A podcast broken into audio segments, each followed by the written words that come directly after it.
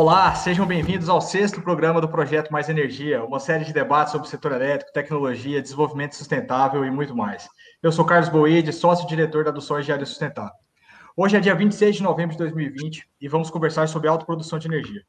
A modalidade de autoprodução de energia não é novidade, existe desde 1995. No entanto, nos últimos anos ela vem aumentando muito sua participação no setor elétrico. E diversos são os fatores, como a maior preocupação das empresas e a atração por geração a partir de fontes renováveis, além do custo de energia no mercado cativo, que sofreu diversos aumentos nesse período. Grandes empresas como Honda, Ambev, Braskem já estão investindo na modalidade. Nesse contexto, pergunta-se: a autoprodução é de fato uma tendência? Quais os potenciais ganhos ao se investir em um projeto de geração própria na modalidade? Quem são os consumidores que podem se beneficiar dela? E quais serão os impactos para o setor elétrico? Para falarmos sobre o assunto, trouxemos hoje aqui o Frederico Bosquim, sócio da MBZ Advogados, o Paulo Sen, que é diretor de energia da ABIAP, e o Pedro Malman, diretor da Renobrax. Sejam todos muito bem-vindos, agradeço a participação. E vamos começar já pedindo a apresentação de cada um. Frederico, você poderia falar um pouco sobre você, sobre a sua atuação e a MBZ Advogados? Uh, obrigado, pessoal. Uh, boa tarde, quase boa noite a todos. Uh, sempre bom participar, rever alguns rostos conhecidos aqui. O Pedro é meu cliente já de, de muitos anos, a gente tem uma interação bastante grande. bom, eu venho da, da, geração centralizada de energia, especificamente na eólica, muitos anos atrás.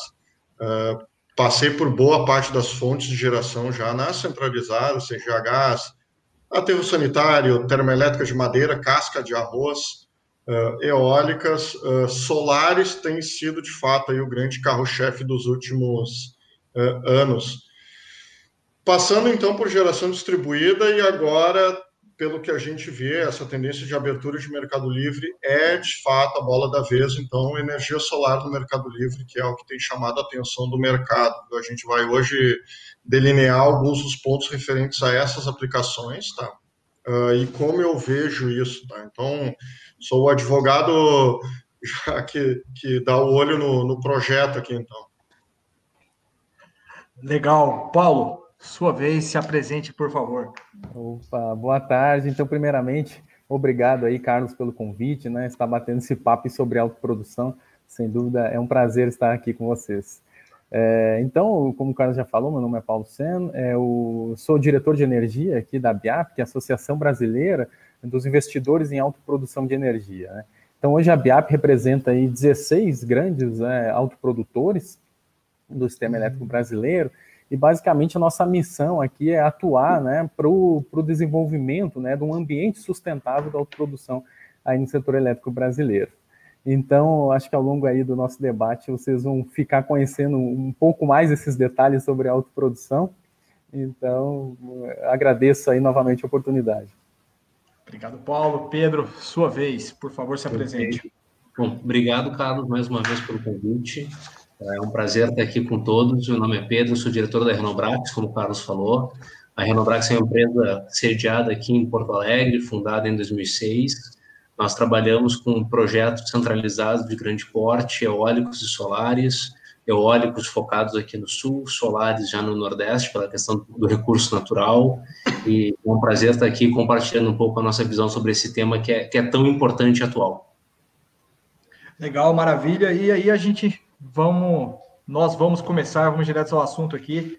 É, Paulo, primeira pergunta aqui para você. Eu queria que você explicasse para a gente o que é autoprodução de energia.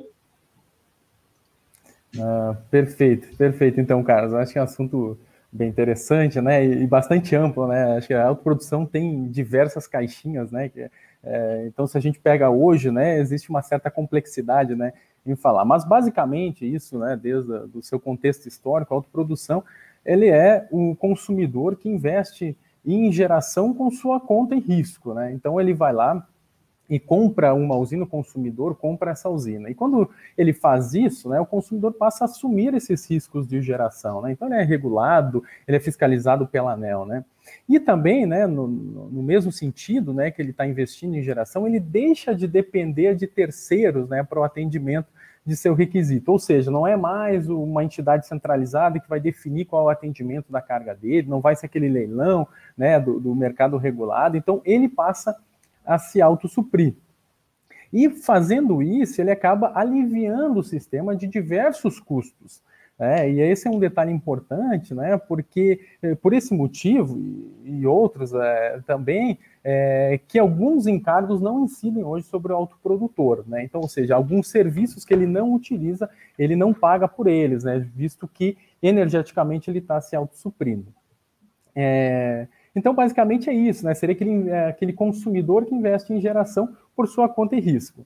Uma, uma questão interessante, até que você comentou, né, que desde 95, né, apareceu essa figura do autoprodutor, mas eu gostaria até de fazer uma, um contexto histórico aqui, que o autoprodutor existe desde sempre, né, no, no setor elétrico, que até a primeira usina de autoprodução, é, a primeira usina do Brasil foi de autoprodução, na verdade, né, então essa é uma memória que a gente tem aqui é, que nos traz bastante é, orgulho até, né, porque era uma, uma, mineradora, né, o qual construiu uma usina para atender essa carga lá uhum. dentro da, da mineradora.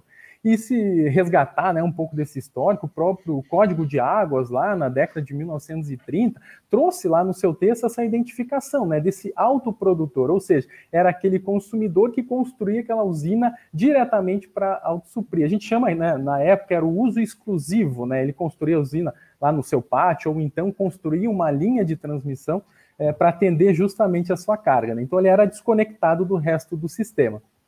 É, então, nesse cenário histórico, né, nesse nascimento até do setor elétrico, você tinha essas duas figuras. Ou era um autoprodutor, ou então era o, era o Estado que te fornecia a energia. Né?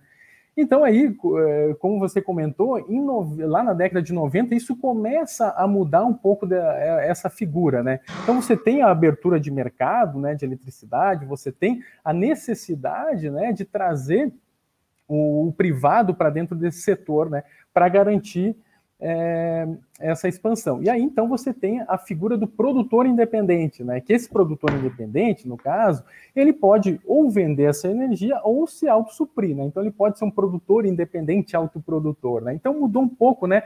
Essa característica, né? Do, de, dessas nomenclaturas, né? Digamos assim, para autoprodução. E um fato importante, e aí trazendo, né? Esse marco de 1995 que foi, né, existiam na época 22 obras de geração paralisadas né, pelo governo. Né? E para tirar essas usinas do papel, o governo convidou os autoprodutores de energia para investirem nessas usinas. Então, nesse caso, né, se construiu essa, essa sinergia né, entre uh, as usinas que, que iam atender, digamos, o mercado regulado e os autoprodutores. É, nisso, né, nasceu essas configurações de consórcios, as SPEs, um pouco mais adiante, nasceram com essa missão, né, de conseguir viabilizar uh, algumas dessas usinas, né. E aí, no caso, a gente observa né, que esse modelo, né, que é a sociedade de propósito específico, é o que de fato né, é, de fato existe né, como sendo né, o modelo talvez mais, é, mais utilizado hoje para autoprodução de energia. E isso, né, lembrando um pouco, foi até uma obrigação dos editais de leilões lá de concessão que exigiam que fizessem esse, essas SPS, justamente para a segurança né, financeira do negócio. Então, assim, apesar de ter esse contexto, né, o autoprodutor era aquele né, que tinha aquela usina específica para carga, depois ele entra dentro do mercado e se tem a figura do, é, é, do produtor independente, né, no decorrer de, de, de, dessa, dessa história, a gente identifica que tem uma característica comum, né? Sempre é o consumidor que está buscando né, um hedge de longo prazo né, para travamento de seus custos na produção industrial. Então, essa que foi mais ou menos a característica né, é, que talvez ficou marcante para a autoprodução. E aí vale ressaltar que isso foi muito importante né, para o desenvolvimento da indústria nacional. Né? Então, você dá essa possibilidade né, do consumidor, e aí energo-intensivo, né, esses que dependem bastante de energia, conseguir fazer uma alocação de risco de longo prazo, comprando usina, foi fundamental para que, se, que se tenha hoje né, esse ambiente que a gente considera aí muito produtivo para a produção. Legal, uma introdução agora quase que geral de tudo que a gente vai falar aqui hoje. Muito obrigado, Paulo. E aí, o, Frederico, é, a autoprodução, do ponto de vista do consumidor, a autoprodução é acessível para todos? Qualquer consumidor pode ser um autoprodutor de energia? Uh, vamos lá. O mercado livre de energia ele é uma, uma A gente sai do mercado cativo e é aquela piscininha onde ainda dá pé. O mercado livre ele tem uma, uma particularidade que exige um domínio da ciência da energia elétrica. Uh, complementando aqui o que o Paulo falou, a gente começou com o modelo hidráulico natural. Então, eu, eu me aproprio de uma hidráulica e tenho aqui a minha autoprodução. Uh, esse modelo ele teve aqui já num segundo momento ali nos anos 80 e 90 muita questão de cogeração. Então, ah, muito do que se fazia antigamente era isso, eram grandes consumidores eletrointensivos, ah, com disponibilidade de capital e também com uma certa disponibilidade, uma ciência de entendimento desse mercado. Tá? Ah, a abertura do Mercado Livre, ali, promovida nos anos, no final dos anos 90, desmembramento de atividades, colocou um pouco mais de clareza nessa lógica. E o governo aqui, obviamente, numa sanha pelo aumento da capacidade de geração, teve que necessariamente fazer um impulso aqui na autoprodução. Uh, por quê? Porque é um ganho que esse cliente economicamente tem e é o que motiva ele a fazer essa opção de investimento, porque isso de uma certa forma alivia o sistema como um todo. Então, a gente, o aumento dessa oferta e do fenômeno da autoprodução, ele vem muito a partir dos anos 2000, tá?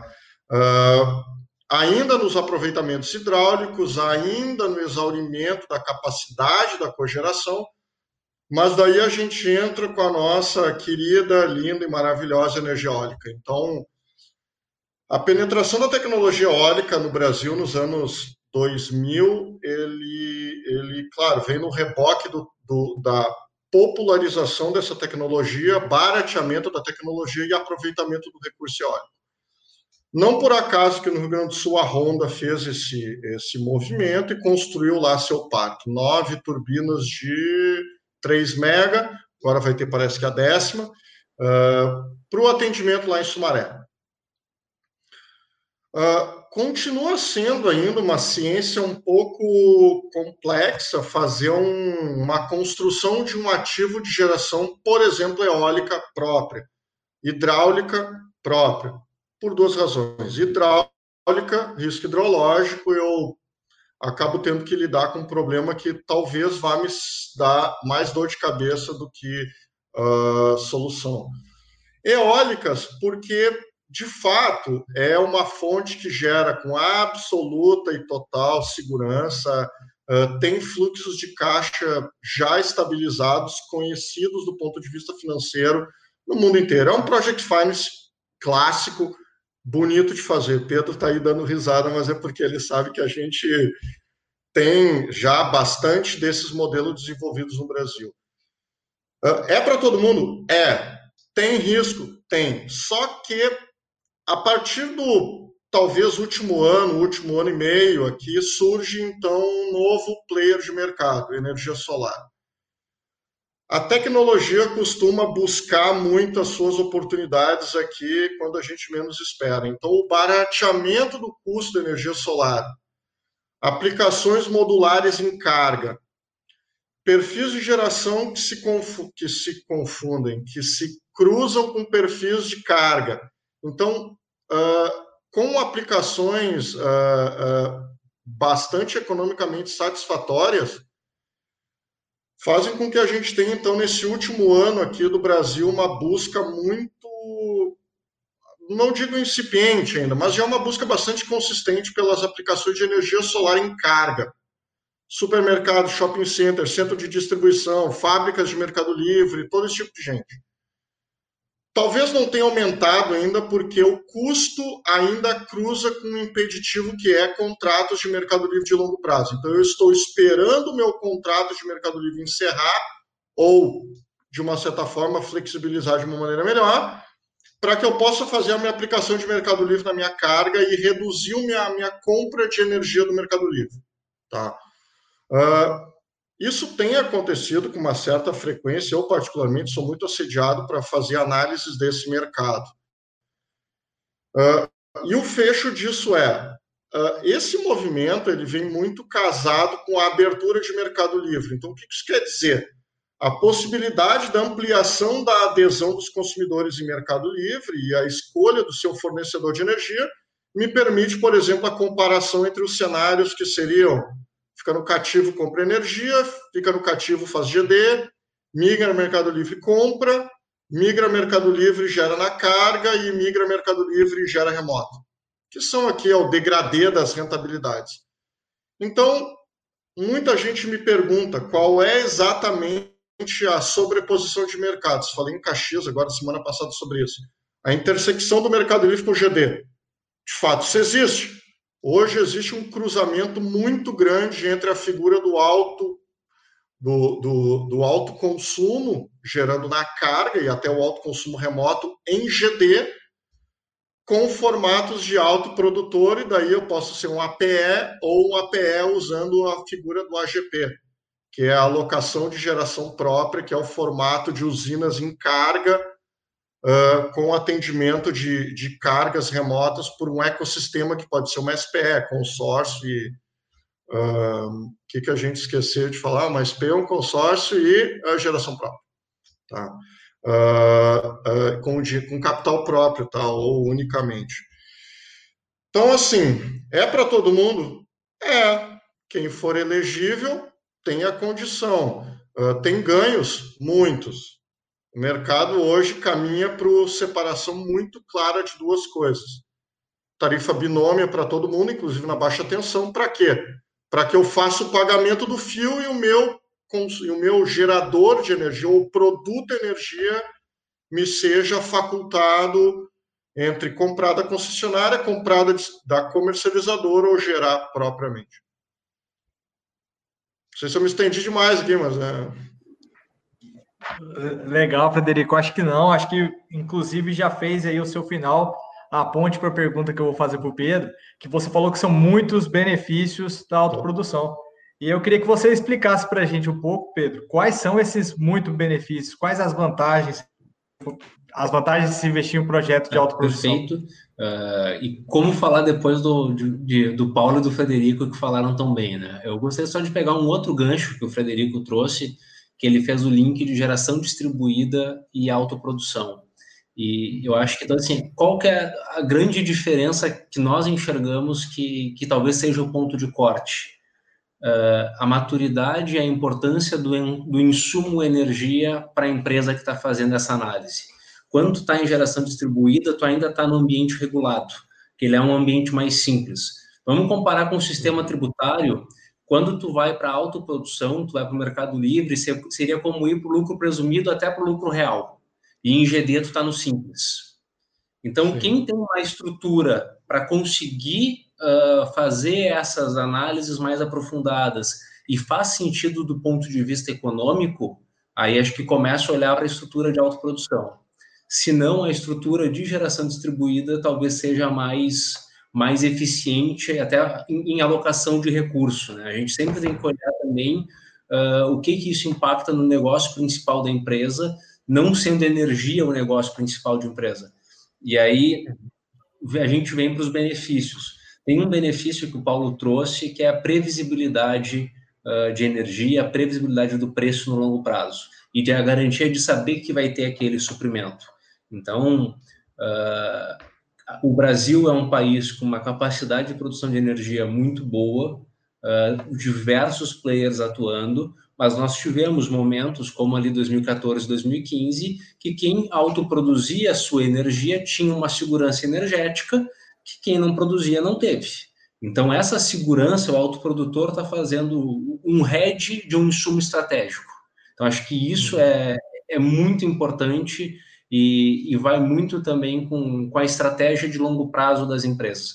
Por isso que tu vê, normalmente na, na BIAP, os, os primeiros autoprodutores são indústrias de base que têm um planejamento de longo prazo. Então, uma mineradora é um plano de negócio de décadas, uma empresa siderúrgica é um plano de negócio de décadas. Então, para essas empresas, faz total sentido e é estratégico ter a gestão da sua energia. É um insumo no, no ABC do Pareto, ele é A, não é nem B.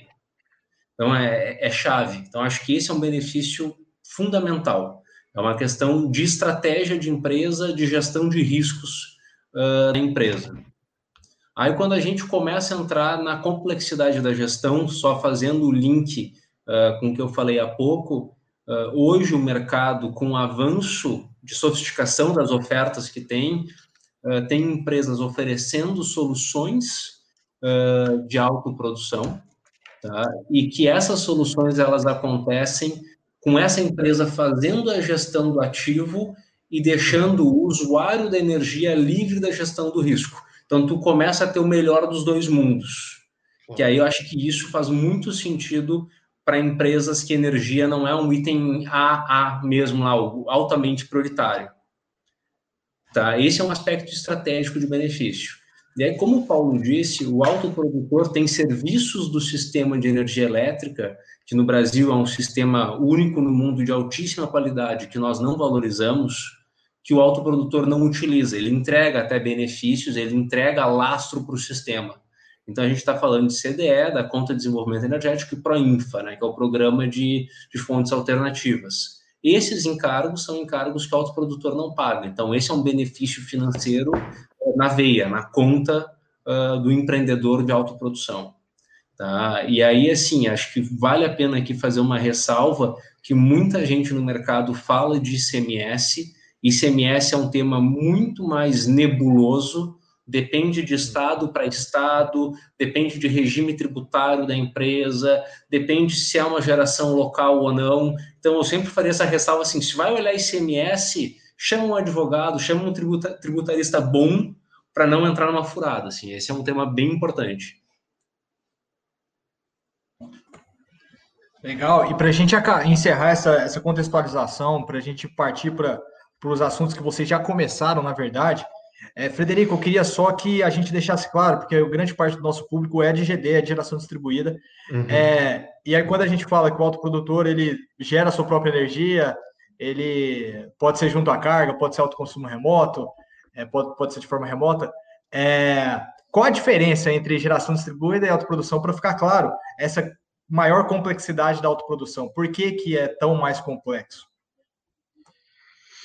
É completamente diferente, tá? É, é basicamente um outro universo. O pessoal da GD está muito acostumado com uma. Com o, o, o, na verdade, geração distribuída também é um termo equivocado. A gente fala de sistema de compensação. Uh, geração distribuída é basicamente geração de pequeno porte. O sistema de compensação é o net metering, ou seja, eu gero que eu não consumo, eu exporto para a rede boto na minha poupança lá. E aqui eu falo em compensação de energia. Quilowatt depositado é um quilowatt que retorna, tá? Uh, teoricamente pela mesma rubrica. Uh, mercado cativo, ou seja, eu estou 100% dependente da minha distribuidora, do monopólio natural. Então, veja, mesmo com tarifa binomiada no, no mercado cativo, eu pago uma parte serviço e eu pago uma parte parcela volumétrica e energia. Por que, que a geração distribuída tem uma rentabilidade maior? Porque eu me aproprio de rubricas de fio, que é a grande discussão aqui, se eu estou, na verdade, fazendo uso de uma apropriação de um recurso físico da concessionária ou não. Uh, não vou nem entrar nesse mérito. Mas, de fato, Geração distribuída é um serviço que a concessionária me disponibiliza. Ela é obrigada a aceitar isso, mas ela me disponibiliza um serviço. Tá? Em princípio, hoje não existe uma remuneração dela por isso e é toda a briga.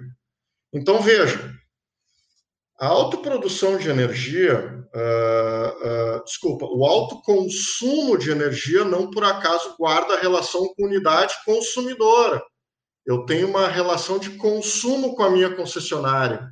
Tá? Então, mesmo que eu faça autoconsumo remoto sem carga, muita gente me pergunta isso, pô, mas eu tenho uma usina de geração de energia na GD. Veja bem, você não está gerando energia, você tem uma unidade consumidora que por acaso gera energia e que por acaso não tem carga. Então a relação é de consumo. Tá? É um serviço que eu peço para a concessionária fazer para mim guarda a minha energia que eu vou usar ela depois ou em outra unidade. Tá? Então, assim, é preciso entender que não é aqui geração de energia. Não confundam geração distribuída com geração de energia. Tá? A geração distribuída é a compensação. Mercado Livre. separação sempre de uh, tarifas binômias. Não existe Mercado Livre em tarifa monômia, porque eu preciso deixar muito claro na binômia quem é o serviço rede e quem é o produto energia.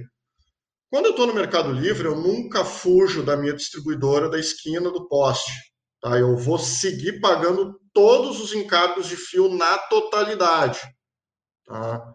pelo uso do fio e pelo uso da transmissão.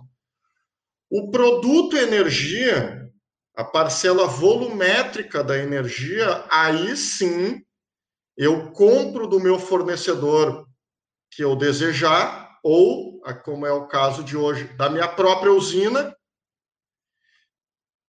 coloco isso no sistema de transmissão, distribuição depois, e isso vem para mim. Então, separando claramente o que é energia produto e o que é energia serviço, a gente consegue ter mais claro o que é Mercado Livre. Tá? Então, quando eu faço adesão de Mercado Livre, de fato eu sou um autoprodutor de energia e não um autoconsumidor. Tá?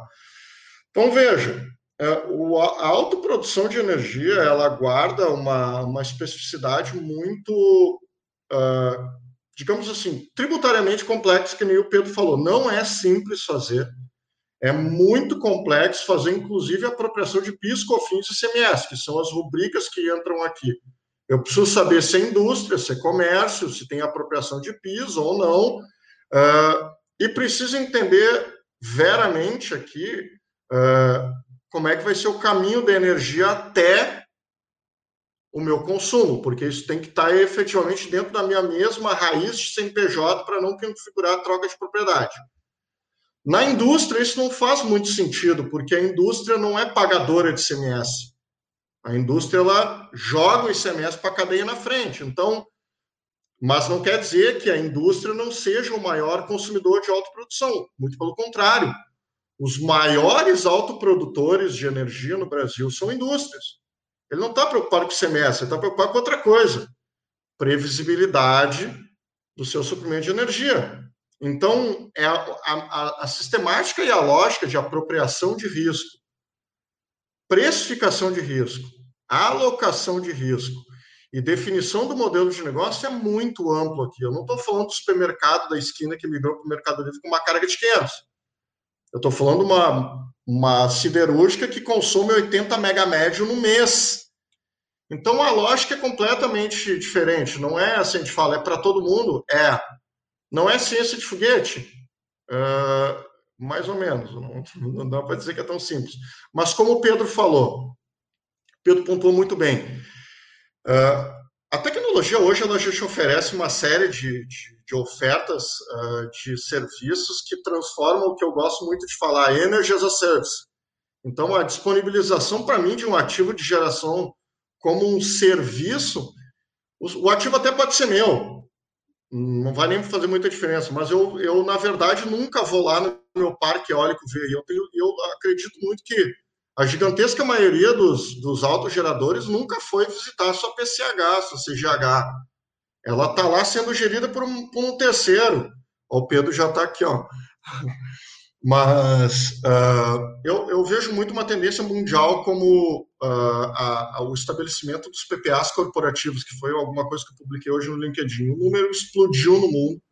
A maioria das empresas buscam PPAs bilaterais tá? uh, de fornecimento de energia. Então, ela decide, olha, quanto eu vou consumir de energia nos próximos 10 anos? X. Precifica isso, joga no mercado e diz, olha, quem é que me oferece energia mais barata? me dá uma fonte aí que seja tecnicamente adequada, vai vir PLD horário, então tem uma mais uma de uma complicação. Depende muito do mercado, tipo de geração, característica da energia. Mas, enfim, uh, se eu fui longe demais a explicação entre GD e autoprodução, é porque, de fato, as diferenças são muito profundas.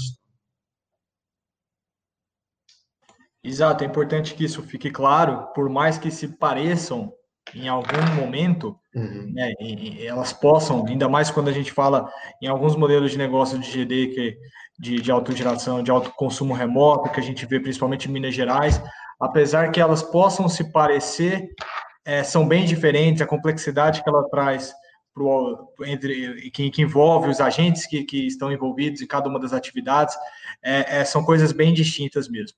E aí, para falar também, já emendando, sobre o crescimento da autoprodução nos últimos anos, Paulo, vocês na Abiap têm mais de 20 é, gigawatts ali é, entre os associados. Eu queria que você é, explicasse para a gente é, quais são os fatores que você vê que propiciaram esse desenvolvimento e esse crescimento da autoprodução nos últimos anos. Ah, perfeito, Carlos. Então, é mesmo depois de todos esses riscos, né, que o Frederico colocou muito bem, né, não é, não, não é tão simples, né, quero ser autoprodutor, vou, vou procurar alguém, né, que, que me auxilie nisso, realmente é, é complexo, né? A gente vem mesmo nessa complexidade, a gente é, enxerga, né, nesses últimos anos, principalmente, essa expansão né, da autoprodução é, de uma maneira bastante grande. Então, é, essa questão, ela é interessante e até é, eu divido, assim, são, são três, é, na verdade, vertentes, né, que, que fizeram a gente chegar onde a gente está hoje, né, porquê que autoprodução é algo que está sendo muito procurado, né, na atualidade. Então, o primeiro fato, né, já comentado pelos meus colegas, é a questão da geração, né, você teve, né, uma queda uh, brusca, né, dos preços, né, principalmente eólica, solar, você tem a gente tem acompanhado essa queda de preço. Então, ficou, de certa forma, mais simples e mais barato você investir em geração né, ao, ao, decorrer desses uh, outros anos. O segundo ponto é a questão dos investidores. Né? Então, o, o Pedro colocou essa questão é, de você hoje conseguir né, fazer um modelo que consiga unir o melhor dos dois lados. Né? Então você tem uma, um, agente que tem expertise de construir usinas e gerenciar isso, e um consumidor que está buscando é, é esse head de longo prazo. Né? Ele, ele quer é, esse ele, ele quer de fato né, assegurar esse seu atendimento no longo prazo. E muitas vezes ele não vai encontrar isso no mercado. Vai, existe um contrato aí que dê a ele essa confiança. Então, esse é um, é, é um dos pontos. Né? E o terceiro ponto, que eu acho que é o mais importante aqui da, é, do, do, desse fato, é o lado do consumidor. Né? Então, esse consumidor ele tem, é, ele, ele, tem essa necessidade de escolha de, por exemplo, ah, eu quero ser uhum. atendido com uma fonte limpa, né? Isso a gente vê muitos casos, né? Que acontece, olha, eu quero né, ter esse selo né, verde né, para a minha indústria. E isso né, faz dele né, investir, então, em uma usina limpa, porque não sabe se daqui 20 anos vai ter exatamente uma oferta de energia limpa para ele, esse tipo de, de questão. Né? Isso, de certa forma, né, impulsiona um pouco né, o autoprodutor a investir em geração. E o segundo, e talvez o principal deles, é a questão da tarifa né, de energia. Né? Ela subiu muito nos últimos anos. E, e, na minha percepção, ela ultrapassou um ponto né, aceitável pelo cidadão, né? sendo que o, o principal fator disso são encargos. Né? Então, o Pedro também comentou a questão CDE e Proinfa, né? Isso é um custo é, grande na, na conta de luz. Né? Então, você vai colocar, ponderar isso é realmente aquele é, o, o, consumidor ele fica propenso, ó, vou comprar a minha própria usina porque eu não vou ficar mais exposto nessas decisões do governo que cada vez vão colocando mais contas aí dentro da minha tarifa. Então, dentro de, de, dessa questão, né, quando isso ocorre, até isso é, é um, isso a gente encontra até na literatura, né, esse comportamento natural do consumidor em deixar de terceirizar esse serviço. Então ele já está vendo assim, olha, esse serviço que estão me oferecendo aqui não é adequado para mim. Então é, é, quase natural ele migrar né, para uma solução de se autossuprir. Então esse é o primeiro ponto, né? E aí, é, essa questão, como um todo, é um sinal bastante importante né, para o formulador de política pública, né? É, principalmente relacionado aos encargos. Né? Então, se eles continuarem né, com a política assim, cada vez terá mais procura né, pela autoprodução. E aí, um ponto até que a gente é, tem, é, defende aqui na BIAP é que todas essas políticas públicas, de certa forma, elas deveriam ser assumidas particularmente para o Tesouro, né, e não jogadas né, na conta do consumidor. É, então, de certa forma, se usa o setor elétrico né, para financiar algumas políticas públicas. É, e aí é, fica, de certa forma, o país né, condenado no seu desenvolvimento, né, pois é, é atribuído ao consumidor esse pagamento das políticas públicas. Né? Então, de certa forma, o encargo que hoje que tem dentro da nossa conta de energia, ele está criando uma distorção. uma distorção, né? Pois o objetivo principal lá do autoprodutor é um travamento de custos, né? E ele não vai conseguir isso, né, com outro produto dentro do mercado. Então, basicamente, eu vejo que são esses três pontos, né? Energia, é, energia ficando mais barata, né? A questão de construção das usinas, né? Ficando mais, mais barato. O investidor, né? Se consegue nesse modelo de SPE é, separar o melhor dos dois mundos, né? Você tem a expertise do, é, do construtor com a necessidade do consumidor e também essa uhum. pressão que está sendo colocada aí dentro da tarifa do, do consumidor. Legal. O Pedro, eu sei que você tem que, que sair aí 17h45, tem um compromisso. Então eu vou eu vou emendar duas perguntas ali, pedir para você é, é, e, e, te dar liberdade para fazer suas considerações que você quiser antes de, de, de, ter que sair. Eu queria que você falasse para a gente rapidamente quais são os modelos possíveis de, de autoprodução dentro do, do mercado, e depois eu queria que você emendasse, vocês, o Paulo falou, você mesmo já falou, Frederico também, sempre em previsibilidade, que é importante essa previsibilidade, mas por que é tão importante? Para quem não está, explicasse isso para quem não está acostumado com o mercado livre de energia, que está acostumado com a ANEL ali, com a conta de energia vindo com uma tarifa já pré-determinada, por que, que a gente, se, no, no, contexto de mercado livre, a gente fala em previsibilidade? Então, que você explicasse isso para a gente também e fizesse as suas considerações finais. Ah, perfeito. Bom, obrigado, Carlos, e obrigado. E peço desculpas a todos por essa restrição de horário, mas realmente é algo que eu vou ter que, que, que, que manter. Uh, só antes, até quando o Frederico comentou ali do autoprodutor não visitar a usina, eu balancei um pouco a cabeça. Eu acho que se aplica muito para os novos projetos nesses modelos que a gente está falando, em que tu tem um, um terceiro prestador de serviço fazendo a gestão da usina. Mas antes a gente falava, inclusive, de muitos grupos familiares, né? Que tinha muita visão do olho do dono é que engorda o boi. Então, essas empresas, elas costumavam ter um departamento e essa usina estava uhum. com uma gestão dentro da própria empresa. Eu acho que tem essa tendência de migração e de foco na atividade principal.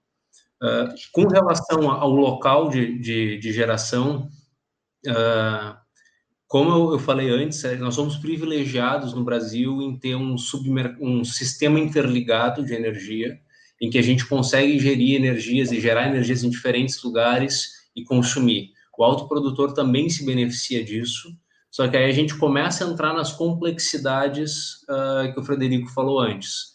Gerar uma energia em um submercado elétrico, e o Brasil tem quatro, sul, sudeste, centro-oeste, nordeste, norte, tu gerar num e consumir em outro tem os seus riscos e as suas particularidades e uma exposição de preço que pode ser positiva ou negativa.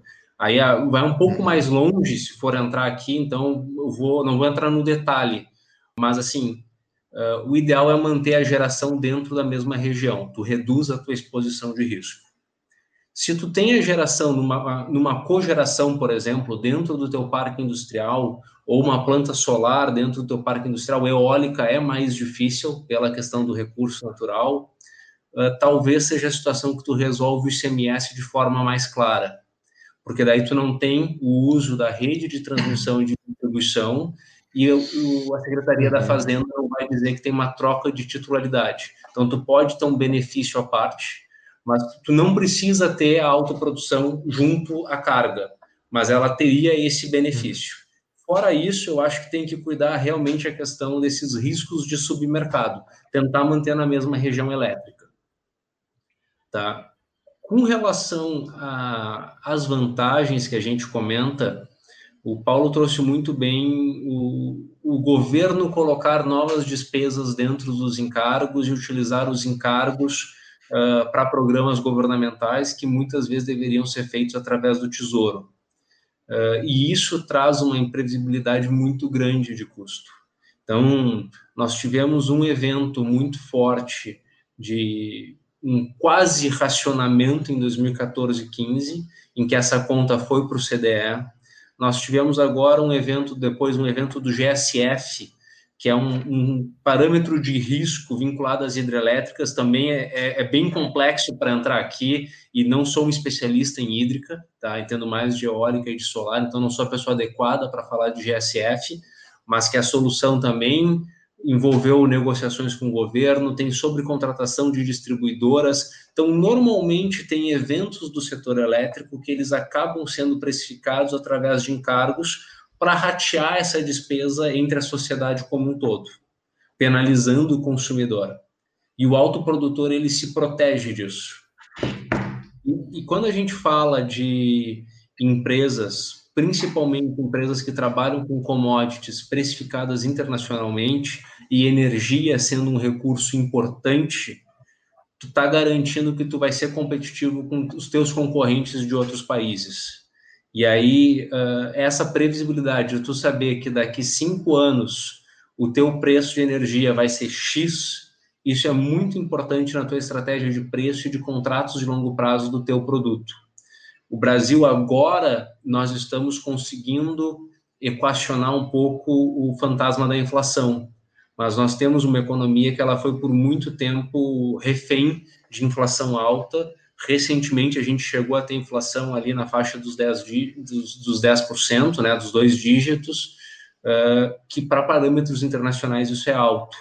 E em contratos de longo prazo de energia, tu ter um ano no início do contrato atrelado a uma inflação, tu pode ter um efeito gigantesco no fim do contrato e prejudicar essa indústria. Então, são, são vários fatores que eles trazem um, um risco para quem precisa da energia como um insumo estratégico e tem uma dificuldade de repasse do custo de energia para o seu produto final.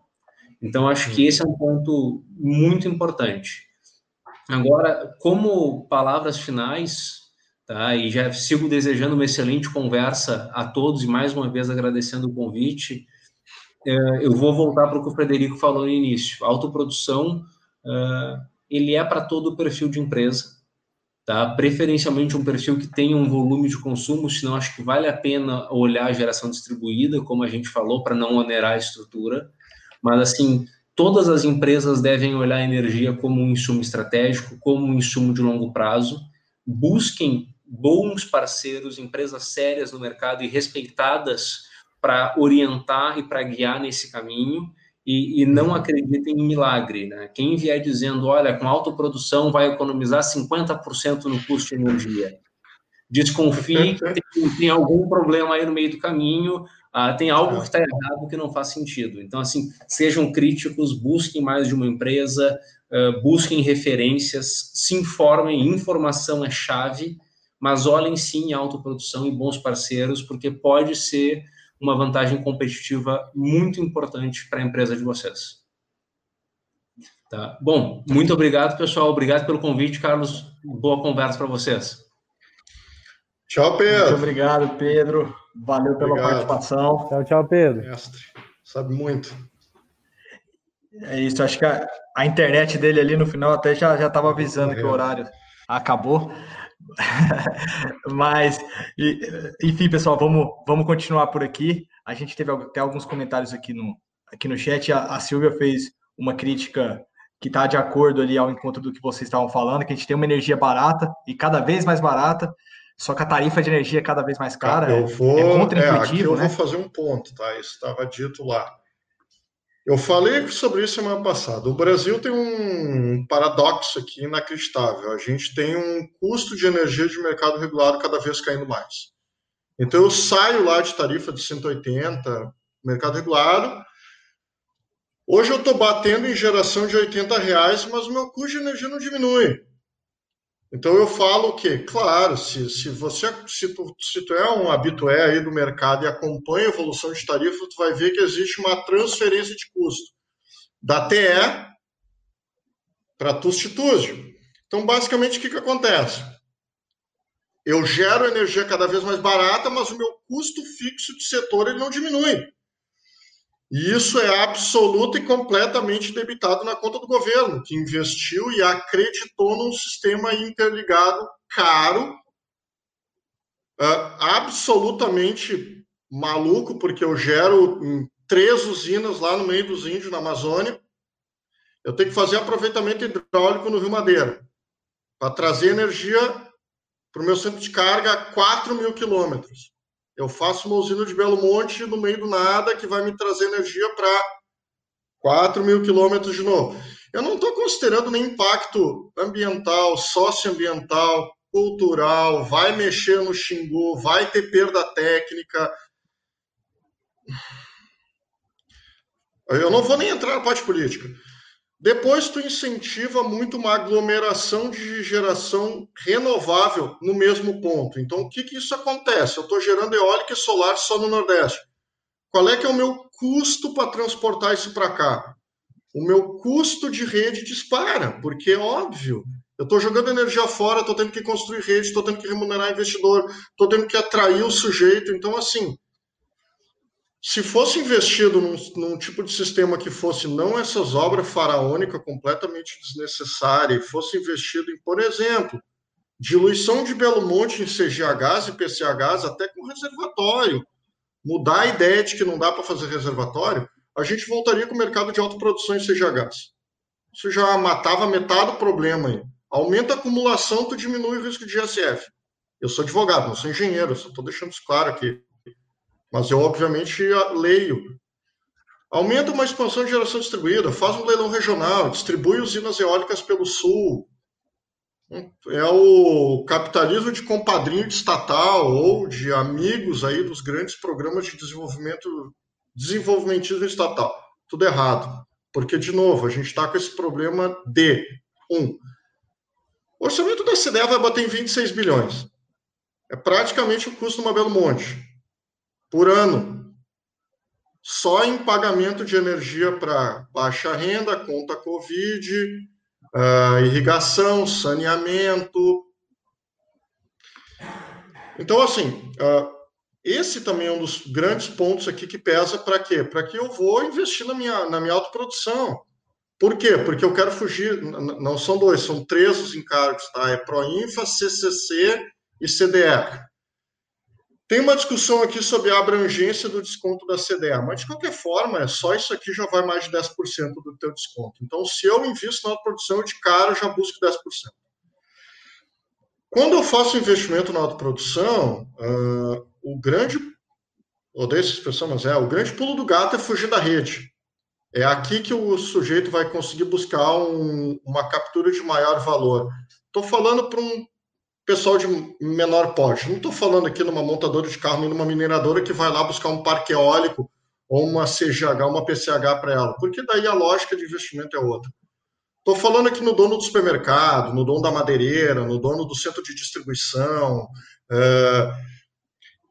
Se esse cara tem telhado e está no Mercado Livre, a maioria das pessoas fala para ele. E isso aqui é bem recorrente. O gestor de carga dele vai falar que não pode. A comercializadora de energia vai falar para ele que não pode. E o instalador da GD foi ele vai, vai falar para ele que não sabe. Por quê? Porque não sabe. Uh, mas esse cara provavelmente está comprando energia muito caro e ele está desperdiçando a oportunidade de colocar no telhado dele o que puder de placa solar. Por quê? Porque ele vai ganhar dinheiro. Na medida em que eu não uso fio, e, e aqui é uma lógica muito perversa, eu vou deixar o custo do fio para a sociedade. É, é, advogados costumam não ter coração. No meu caso, não é diferente. Estou uh, brincando, gente. Uh, aqui é, obviamente, uma lógica de apropriação de recursos. Então, quem puder e tiver telhado, independente de estar na geração distribuída ou no mercado cativo, no mercado livre, tu vai fazer autoprodução porque tu vai ganhar dinheiro. Isso aqui é absolutamente inexorável à lógica da energia solar. Então, Uh, se, me, se me perguntarem assim qual é a grande vantagem, obviamente é fugir do fio. Quanto menos eu uso fio, menos eu tributo e menos eu tenho aqui a imprevisibilidade, né? Frederico, eu queria que você só comentasse um, um pouco mais aí, especificamente. Eu tenho essa... coração, eu estava brincando. eu, eu, acho que o pessoal percebeu, tá? Deu, deu para. Não, não, tô brincando, vamos lá. Ninguém, ninguém tá te levando a mal aqui, não. Mas, inclusive, essa explicação toda sua, ela, ela vai muito ao encontro do que o pessoal de autoprodução e também de, de GD fala sobre os benefícios da, da, da expansão do setor elétrico descentralizado, da descentralização. Então, acho muito importante que a gente, que você tenha falado isso, é muito pertinente e oportuno. É, e aí eu só queria que você fizesse, porque você falou nessa sua última fala sobre a, a redução dos encargos, né, dos setoriais para o autoprodutor, eu queria que você exemplificasse ou, ou, ou explicasse de forma prática como isso funciona. Vamos lá. Tem duas situações. Tem o cara que está no cativo que quer migrar para o livre e tem telhado. Tem o cara que já está no livre, compra energia e tem telhado. Tá? Vamos usar, vamos, eu vou usar o exemplo aqui clássico do integrador. Tá? Ele bateu lá na porta do sujeito, ele está competindo com o gestor de carga que quer migrar ele para o Mercado Livre e quer que ele compre energia de uma comercializadora. Aí eu sou lá o cara da GD, encostei meu, meu furgão lá e vou vender um sistema solar para ele. Ele vai te dizer assim: eu não vou colocar energia solar porque eu estou migrando para Mercado Livre. E daí o que ele vai te dizer com quase 100% de certeza, ele vai dizer assim, para mim energia solar não funciona porque eu vou pagar 170 reais o meu megawatt. E daí eu digo assim para ele, você vai pagar 170 reais se a energia cair de paraquedas dentro do teu tráfego. Porque veja, meu jovem, você não vai pagar 170 reais. Você vai pagar 170 reais mais a tributação no produto. E aqui eu já vou elevar, toca aí para mais 30%, a gente já bota toda a tributação PIS, COFINS, tudo em cima. Isso é uma conta de energia. Ele não te contou a parte que ele tem a outra conta de energia dele, que é da concessionária. Então, grosso modo, o 180 é nem um terço do custo dele. Ele tem ele tem a TE e tributação da TE, e depois ele tem mais uh, serviço da distribuidora e tributação disso. Teoricamente, ele vai estar tá quase lá o mesmo preço. Então, se te falarem que está comprando a 170, é mentira, não está comprando. Não é Wi-Fi aqui de energia. Como é que funciona? Então, a gente tem essa comparação. Se ele de fato quer migrar Mercado Livre, quer fazer geração com alocação na carga dele, ele precisa então denunciar o contrato dele com a concessionária local Tá? Então, ele encerra o contrato dele na, na, na no, no, formato que ele tem. Ele vai dizer para a concessionária: olha, a partir de tal dia eu vou só ter de ti o serviço. Não vou mais ter o, o contrato, o subcontrato de revenda de energia. Isso eu não quero mais. Vou fazer uma readequação nesse, nesse contrato, eu vou fazer uma uh, uma alteração no meu padrão de entrada para uma colocação de um SMF, que é um medidor novo. Isso é na migração. Feito isso, claro, se ele for elegível para Mercado Livre, tá? Então vamos pegar um cara aqui, mercado, com uma demanda de 500, tá? Migrou Mercado Livre,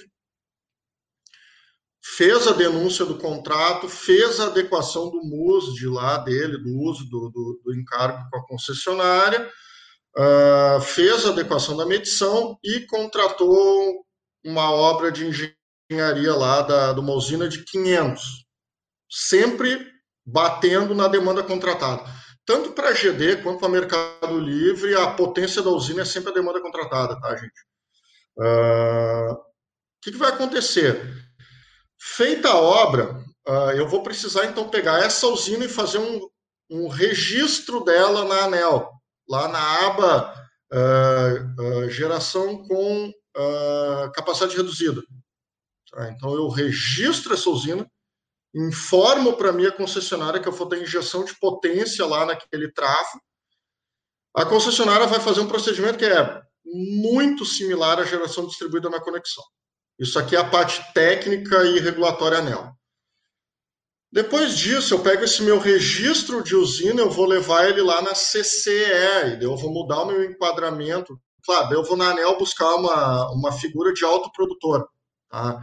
Então, vou voltar um passo atrás aqui. Eu vou fazer uma declaração da minha carga lá no meu supermercado e eu vou dizer, olha, eu quero construir uma usina para o atendimento dessa carga. A ANEL vai te liberar a geração para o atendimento dessa carga, tá? para o autoprodutor. A ANEL tem muita restrição com relação aos excedentes que vão ocorrer. Vai ter uma geração a mais ou a menos aqui, o sábado, domingo, um dia que está fechado. Então, a ANEL vai te autorizar lá um autoprodutor para o atendimento da tua carga ou atendimento de cargas remotas. Feito isso, eu vou na CCE, faço a mudança da minha figura tá?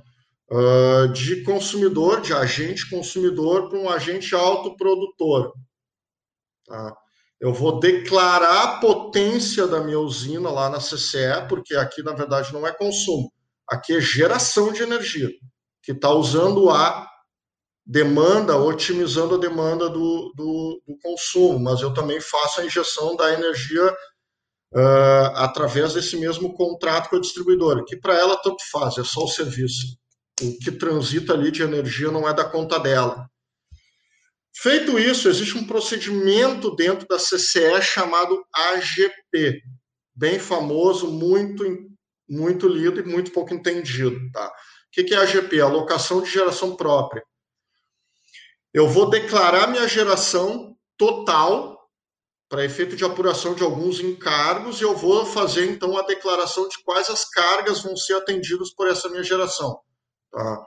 Uh, e feito isso, a CCE, então, lá dentro do algoritmo dela, vai calcular o que vai ser devido a título de demais encargos e quais seriam, então, os encargos que eu estaria exonerado. Tá?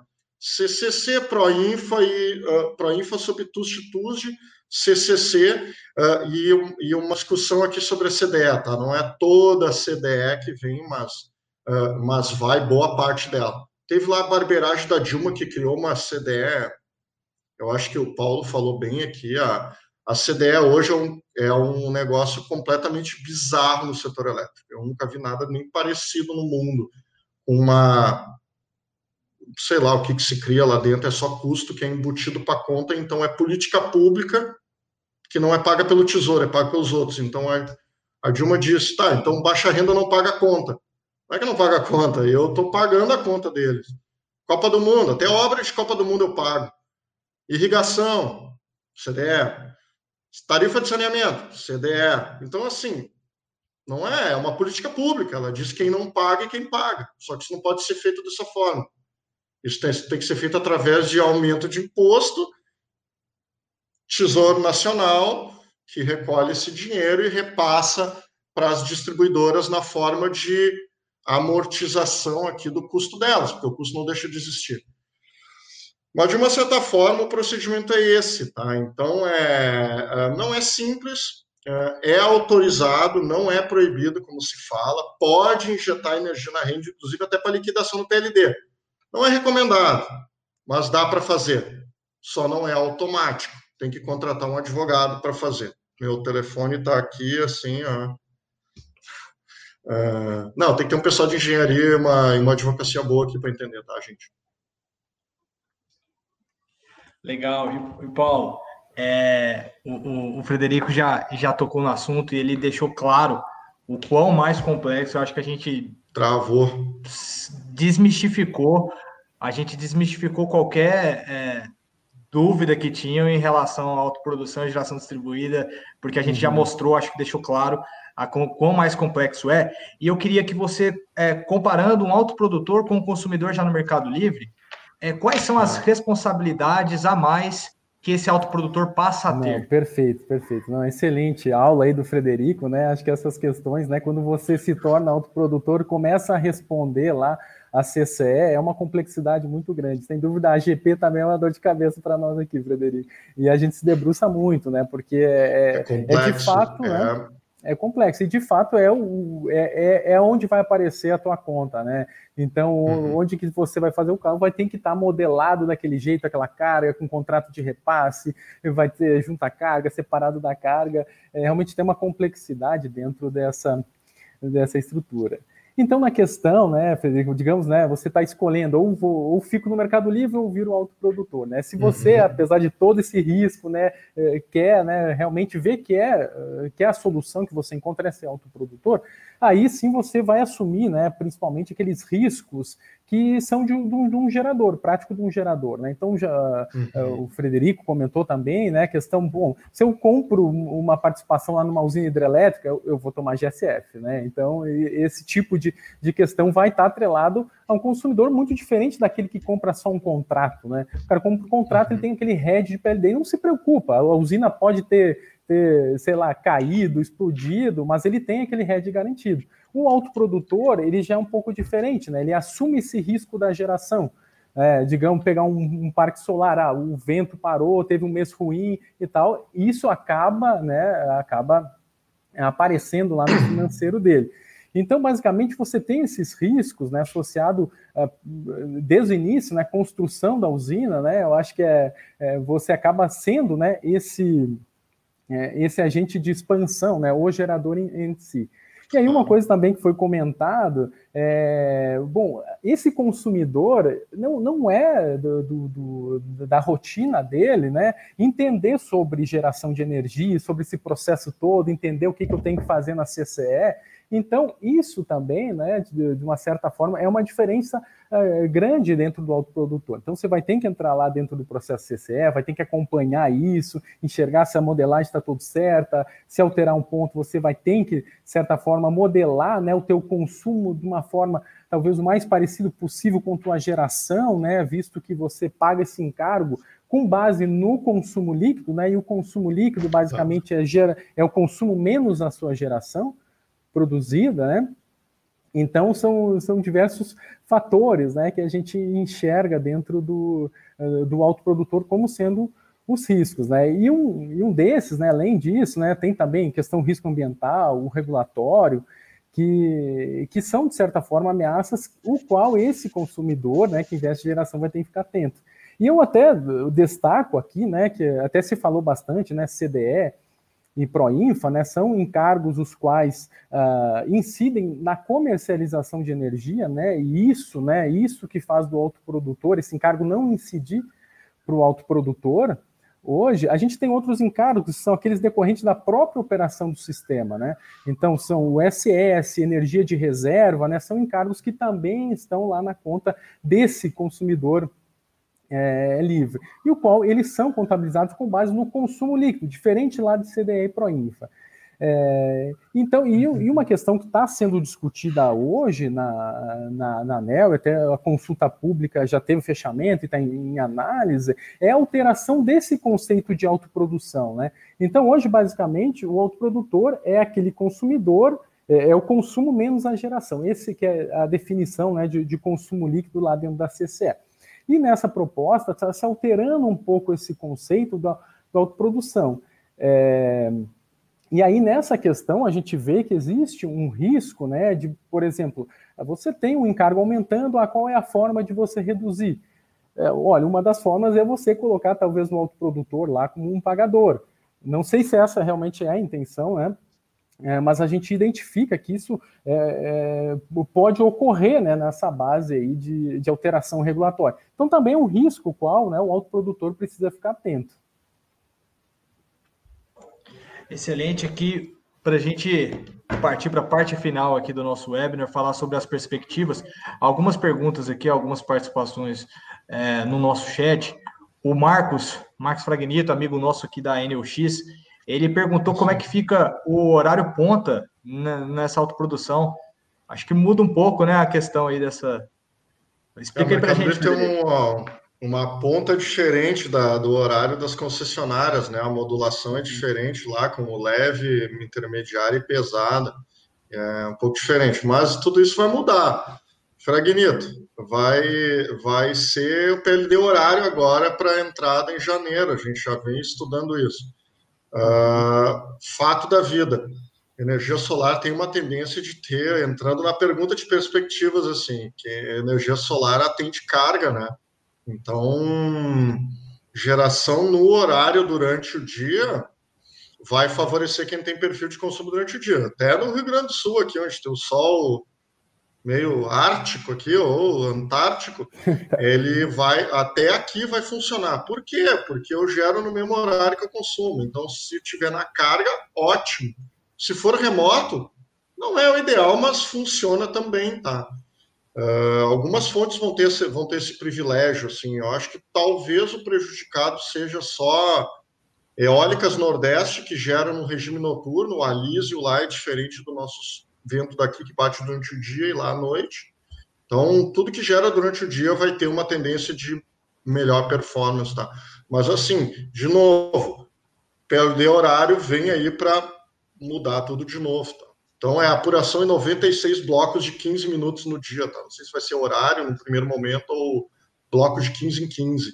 Tá? Então, a gente vai computar essa energia nesses horáriozinhos aí. Uhum. O Paulo, tem mais uma pergunta aqui do Bruno Butler. Ele, ele pergunta aqui, e acho que a gente até entra nas perspectivas para o futuro, nesse caso, sobre a inserção do armazenamento de energia. E eu acho que tem até um pouco a ver também com a, com a questão do PLD horário, que, que aí você consegue é, uhum. fazer essa, esse controle. E se o objetivo, como o Frederico disse, é fugir da rede, então é, foi o que o Bruno colocou aqui, o armazenamento é o ideal. É isso mesmo, Paulo? É. Olha, é, realmente tem que fazer a conta e ver se, se essa é a tua melhor opção, né? Então, é, hoje, essa questão do armazenamento, e até acho talvez um pouco da, da pergunta do, do Marcos é, esteja nesse sentido, né? Você tem uma tarifa de ponta muito cara, né? Que é aquela TUSD, a TUST, né? Isso, de certa forma, tem, às vezes, o ponta fora ponta tem uma diferença bastante grande. E hoje, até é, isso está na, tá na mídia, né? Um, evento recente que teve foi a própria Vale, ela ela está com um projeto de realmente colocar baterias para fugir dessa diferença do ponta fora ponta, né? Então ela conseguiu, de certa forma, não dá para saber o detalhe, né, do, de todo o processo deles, mas eles já enxergam viabilidade de colocar uma usina. São consumidores enormes, né? o consumo dele é gigante. Então, obviamente que a conta dele vai ser diferente, né, para aquela indústria pequena, né, que está com painel solar e tudo mais, né. Mas tem essa questão, né, se você considerar, né, um grande consumidor, essa tarifa de ponta fora ponta, pode ser que seja viável. Para a questão do PLD em si, é, é, se tem esse estudo, né, até tem uma tomada de subsídios da ANEL, que está aberta nesse sentido, se não me engano, é tomada de subsídios 11, que já discute essa forma. Né? Então, ó, será que vale a pena a gente colocar uma bateria no sistema, e aí você faz uma análise, ó, carregar à noite e gerar é, e conseguir gerar de dia. Se esse spread né, for adequado, bom, a bateria vai ser vai ser bom. Mas tudo isso é um preço de mercado, né? Se entrar o preço horário e você enxergar esse spread, digamos, sei lá, no Nordeste, você vê que, olha, tem 70 reais de diferença, é, talvez é, vale a pena, né, você fazer essa inserção de bateria.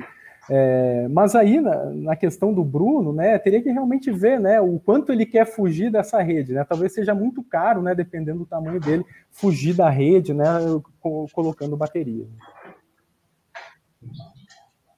Legal, e fica a dica aí. da rede.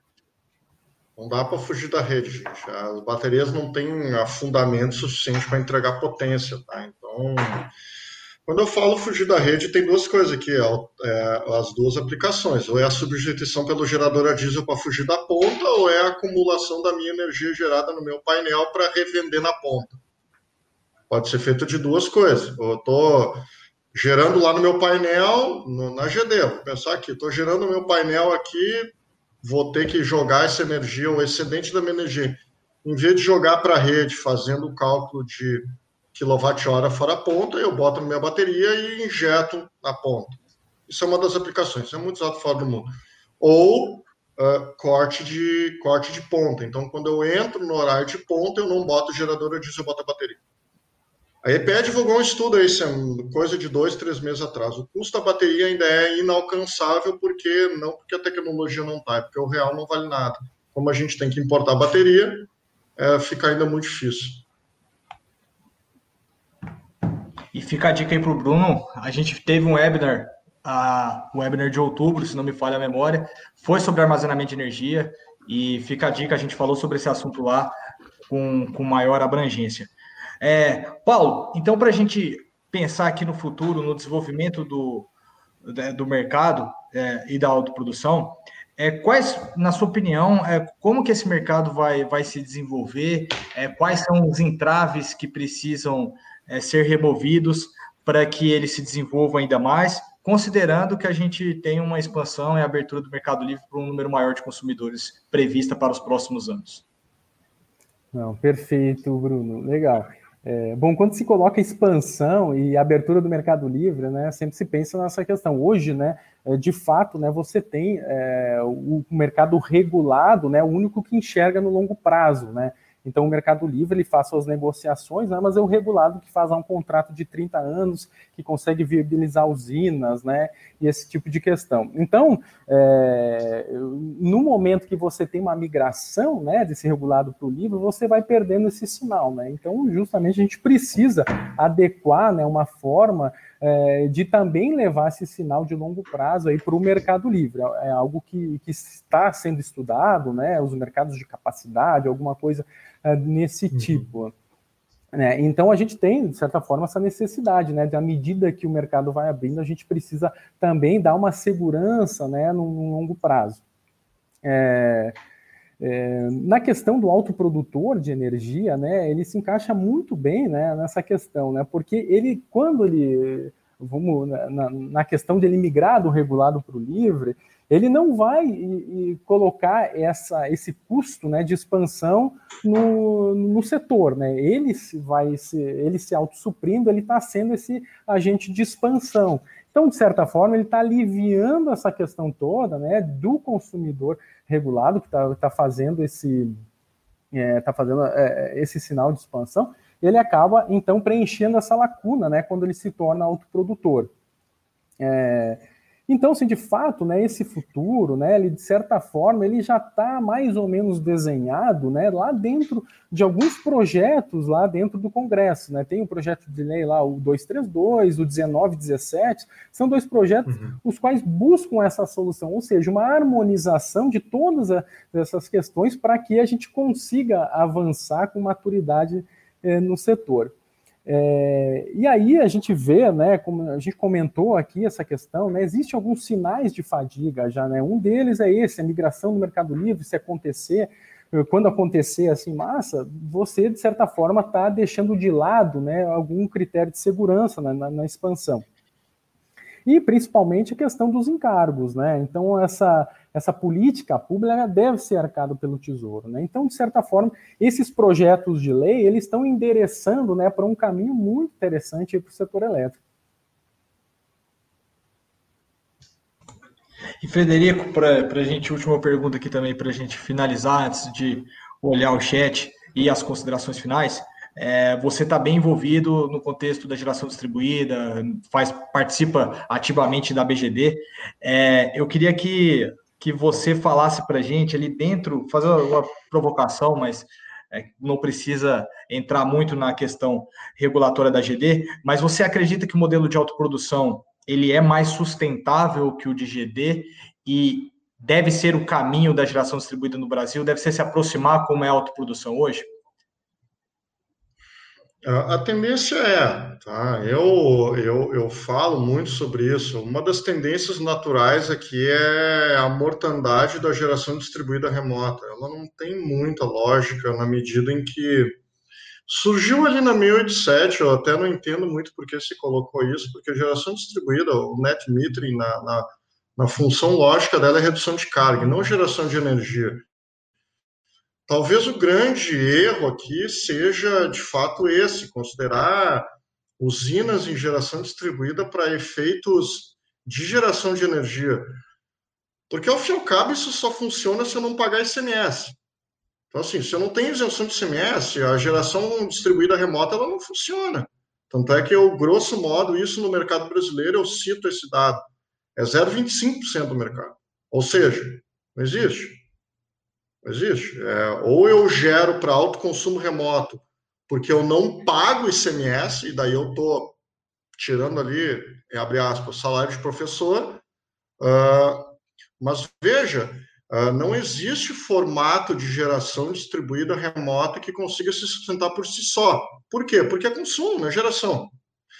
Então, assim, por aqui eu já falo que uh, geração distribuída remota tem uma tendência de morrer agora aí com essa revisão da regra. Então, quem conseguir fazer até agora vai viabilizar seu autoconsumo remoto, desde que seja, claro, autoconsumo. Tá? Depois que virar a regra lá, que tiver que pagar fio, daí não tem como. Daí eu pago demanda, porque existe uma lógica que é o seguinte: não adianta eu tirar o cara do B3 para botar numa cooperativa ou num consórcio. Ele vai seguir pagando disponibilidade. Aí eu migro ele para uma usina remota, que vai pagar demanda contratada. que vai ter que contratar uma área.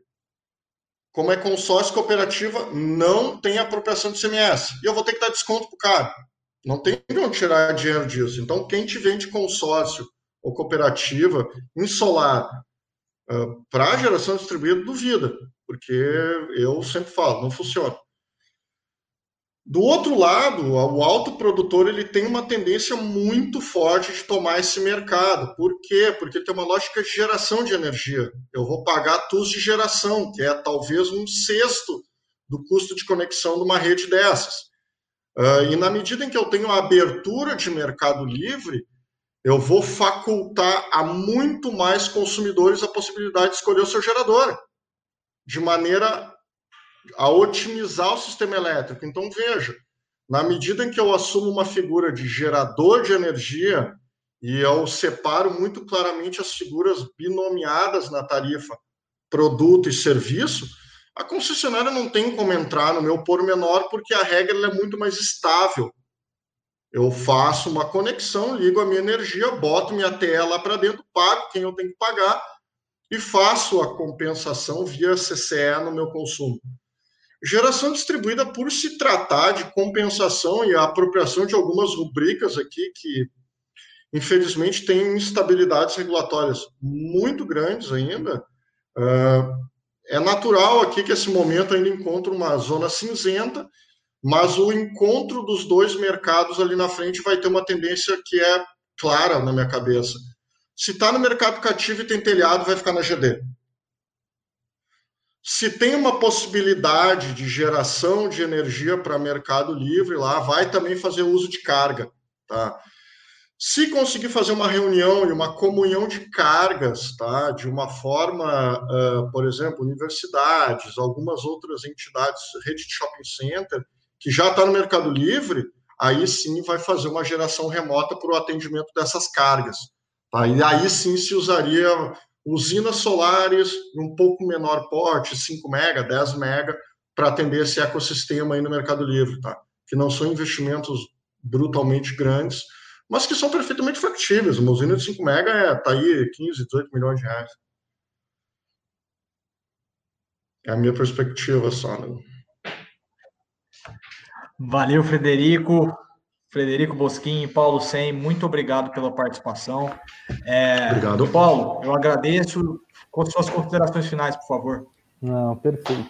É, obrigado, então, pela oportunidade, né? Acho que é sempre bom, né, fazer esse debate. Achei muito interessante, né, as questões levantadas aqui. Parabéns, né, então, pelas perguntas. O tema muito, muito relevante, né? Aqui na BIAP a gente é, recebe muito, né, esse essas dúvidas em relação à autoprodução. Então, aqui acho que a gente ficou claro bastante conceitos em relação ao que o, essa autoprodução atual, né, principalmente a questão do risco, acho que o Frederico colocou muito bem, né, todo, todo esse risco que o autoprodutor precisa e esse trabalho que ele tem, né, realmente para ser esse agente regulado lá do, do setor.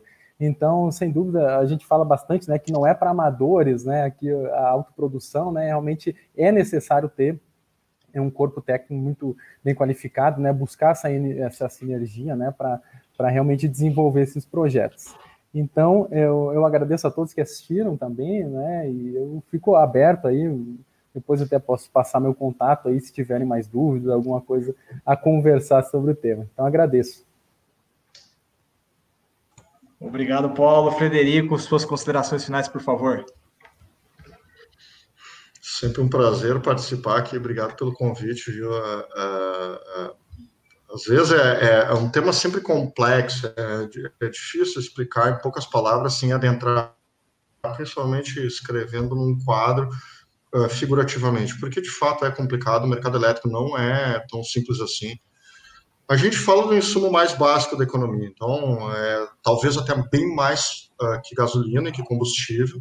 Uh, energia elétrica uh, ele tem uma particularidade muito crônica que é eu não consigo armazenar. Então isso dá um dinamismo de mercado muito uh, muito detalhado e muito técnico. Então eu tenho que gerar e consumir. Gerar e consumir isso tem que se tratar de uma maneira muito técnica e muito detalhada, econômica também.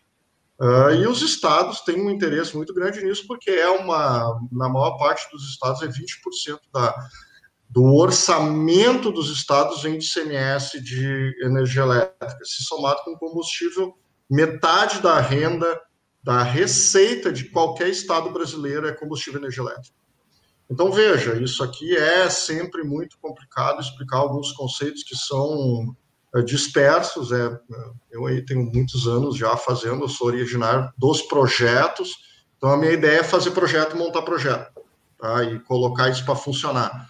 Parte regulatória muitas vezes é até a mais fácil, né? O, o difícil é prever risco, precificar risco e alocar risco. E daí aqui vem um, uma ciência, né? Mas veja, não é nada difícil, tá, gente? A gente estou falando aqui com um público de engenheiro eletricista. Aliás, parabéns pelo dia de ontem de vocês aí, por fazer toda essa gambiarra funcionar. Obrigado, Federico. É isso, pessoal. Obrigado a todo mundo que participou aí no chat, todos que nos viram. A gente vai encerrando mais um programa. É, lembrando que a gente está em todas as plataformas, as principais plataformas de podcast, Spotify, Apple Podcast e Google Podcast. Vocês podem ouvir e reouvir depois o nosso webinar. E não deixe de seguir o Projeto Mais Energia na sua plataforma favorita e também o nosso canal aqui no YouTube. Um grande abraço, tchau, tchau.